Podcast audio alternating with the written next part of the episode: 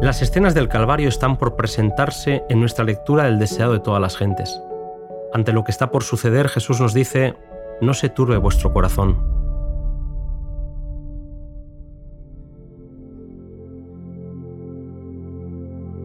Eran momentos dramáticos. Judas ya se había ido y en un tono íntimo Jesús se dirigió a los once para decirle que aún estaba con ellos, pero que donde él iba, ellos no podrían ir. El temor se apoderó de aquellos hombres que se acercaron aún más al Salvador. Era su Maestro y Señor, su amado instructor y amigo. Era lo que más querían en la vida. Oscuros eran los pensamientos que les llenaban el corazón. Jesús sabía de la lucha que tendrían que pasar al verlo morir, y con un profundo amor les dijo estas palabras llenas de esperanza. No se turbe vuestro corazón. ¿Creéis en Dios? Creed también en mí. En la casa de mi Padre hay muchas moradas. De otra manera yo os lo hubiera dicho, voy pues a preparar lugar para vosotros. Y si me voy y os preparo un lugar, vendré otra vez. Y os tomaré a mí mismo para que donde yo estoy, vosotros también estéis. Y ya sabéis a dónde voy y sabéis el camino. Su separación no sería definitiva. Jesús tenía que preparar un lugar a fin de volver a buscarlos, de tal forma que mientras que el Salvador estuviese edificando mansiones, ellos habían de edificar un carácter conforme a la semejanza divina. Tomás expresó su incertidumbre y Jesús le pudo contestar estas palabras. Yo soy el camino y la verdad y la vida. Nadie viene al Padre sino por mí. Si me conocieseis, también a mi Padre conoceríais, y desde ahora le conocéis y le habéis visto. La Biblia es clara. No hay muchos caminos que llevan al cielo. No puede cada uno escoger el suyo. Jesús es el único camino por el cual podemos tener acceso a Dios. El siguiente en hacer uso de la palabra fue Felipe, que exclamó, Señor, muéstranos al Padre y nos basta. Jesús, asombrado por tanta dureza de entendimiento, preguntó con dolorosa sorpresa, ¿Tanto tiempo hace que estoy con vosotros y no me has conocido, Felipe? El que me ha visto a mí, ha visto al Padre. Cristo no había dejado de ser Dios cuando se hizo hombre. Aunque se había humillado hasta asumir la humanidad, seguía siendo divino. Las obras de Cristo atestiguaban sin duda alguna su divinidad. La fe de los discípulos podía descansar en el hecho de que el Padre había sido revelado por él. Jesús vino al mundo para revelar la gloria de Dios, a fin de que el hombre pudiese ser elevado por su poder restaurador. Dios se manifestó en él a fin de que pudiese manifestarse en ellos. Jesús no reveló cualidades ni ejerció facultades que los hombres no pudieran tener por la fe en él. Su perfecta humanidad es lo que todos sus seguidores pueden poseer si quieren vivir sometidos a Dios como él vivió. La obra de los discípulos no sería mayor que la de su Señor, pero tendría mayor extensión bajo la operación del Espíritu Santo. Hasta entonces, los discípulos no conocían los recursos y el poder ilimitado del Salvador, pero a partir de ese momento Él estaría delante del Padre para pedir por ellos. Preciosa es la promesa que nos asegura que cada oración sincera es oída en el cielo. Jesús nos enseñó a orar en mi nombre, porque somos estimables a los ojos de Dios por el valor del sacrificio hecho a favor nuestro. Es por causa de la imputada justicia de Cristo que somos tenidos por preciosos. Es por Jesús que recibimos perdón y es gracias a Él que podemos esperar grandes cosas si tenemos fe en sus promesas. Elena White nos recuerda que orar en el nombre de Jesús significa que hemos de aceptar su carácter, manifestar su espíritu y realizar sus obras.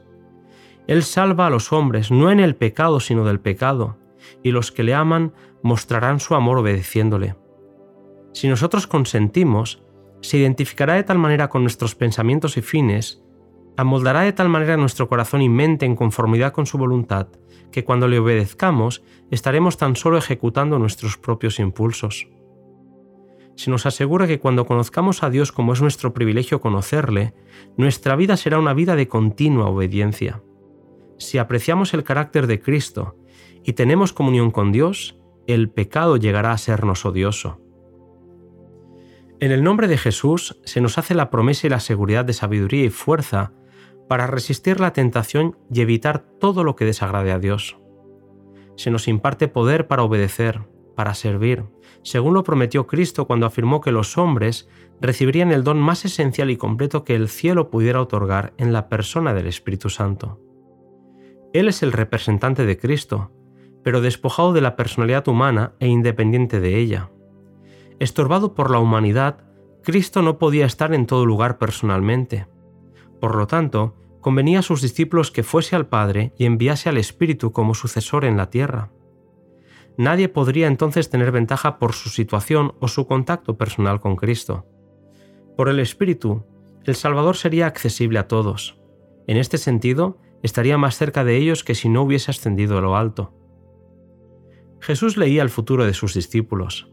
Veía a uno llevado al cadalso, otro a la cruz, otro al destierro entre solitarias rocas del mar, otros a la persecución y la muerte. Los animó con la promesa de que en toda prueba estaría con ellos. Esta promesa no ha perdido nada de su fuerza.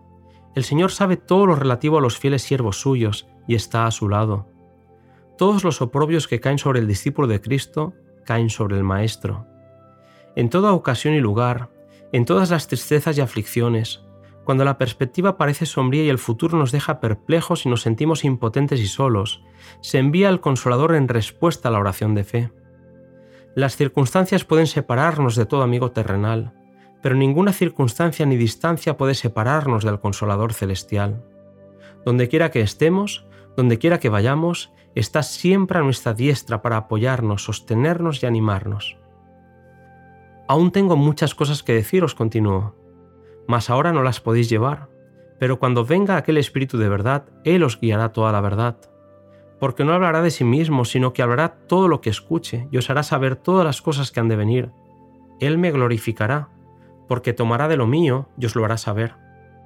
Jesús había abierto delante de sus discípulos una vasta extensión de la verdad, pero les era muy difícil impedir que en sus mentes se mezclaran sus lecciones con las tradiciones y las máximas de los escribas y fariseos. Las ideas terrenales y las cosas temporales ocupaban todavía mucho lugar en sus pensamientos. No comprendían la naturaleza espiritual del reino de Cristo, aunque Él se la había explicado tantas veces. Sus mentes se habían confundido. Compasivamente les prometió que el Espíritu Santo les recordaría estos dichos. Y había dejado sin decir muchas cosas que no podían ser comprendidas por los discípulos. Esta también les serían reveladas por el Espíritu. El Espíritu había de vivificar su entendimiento, a fin de que pudiesen apreciar las cosas celestiales. La obra del Espíritu consiste en definir y mantener la verdad. No se puede hallar verdadera paz y consuelo en la mentira de las falsas teorías y tradiciones a través de las cuales Satanás controla las mentes. Es por medio de la escritura que el Espíritu habla a la mente y graba la verdad en el corazón exponiendo y expulsando el error del alma. Jesús presentó este asunto ante los discípulos como un motivo de gozo y esperanza. Él sabía la ayuda abundante que la Iglesia recibiría y esto le llenaba de gozo. El Espíritu iba a ser dado como agente regenerador y sin esto el sacrificio de Cristo habría sido inútil. El pecado podía ser resistido y vencido únicamente por la poderosa intervención de la tercera persona de la divinidad, que iba a venir no con energía modificada, sino en la plenitud del poder divino. El Espíritu es el que hace eficaz lo que ha sido realizado por el Redentor del mundo. Por el Espíritu es purificado el corazón. Por el Espíritu llega a ser el creyente partícipe de la naturaleza divina. Cristo ha dado su Espíritu como poder divino para vencer todas las tendencias hacia el mal, hereditarias y cultivadas, y para agravar su propio carácter en su Iglesia. Únicamente cuando la verdad vaya al corazón acompañada por el Espíritu, vivificará la conciencia o transformará la vida. Uno podría presentar la letra de la palabra de Dios, estar familiarizado con todos sus mandamientos y promesas, pero a menos que el Espíritu Santo grabe la verdad, ninguna alma caerá sobre la roca y será quebrantada. Ningún grado de educación ni ventaja alguna, por grande que sea, puede hacer de uno un conducto de luz sin la cooperación del Espíritu de Dios. Hay muchos que creen y profesan aferrarse a la promesa del Señor. Hablan acerca de Cristo y acerca del Espíritu Santo, y sin embargo no reciben beneficio alguno. No entregan su alma para que sea guiada y regida por los agentes divinos. No podemos emplear al Espíritu Santo. El Espíritu ha de emplearnos a nosotros. Después de animarlos con las palabras, no se turbe vuestro corazón ni tenga miedo, Jesús y los discípulos entonaron un himno y salieron de aquel lugar hacia el monte de los olivos.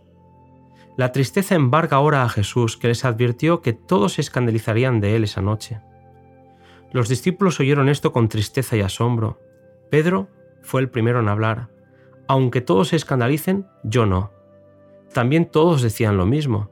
No estaban preparados para la prueba, pero pronto comprenderían su propia debilidad. En Pedro, Jesús pudo ver un amor propio y una seguridad que superaba su amor por Cristo. Estaba en peligro. En su experiencia se habían revelado muchas flaquezas, mucho pecado que no había sido amortiguado, mucha negligencia del espíritu, un temperamento no santificado y temeridad para exponerse a la tentación. No veía el peligro y confiaba en sí mismo, pero Jesús lo miró con compasión, al igual que a los otros discípulos.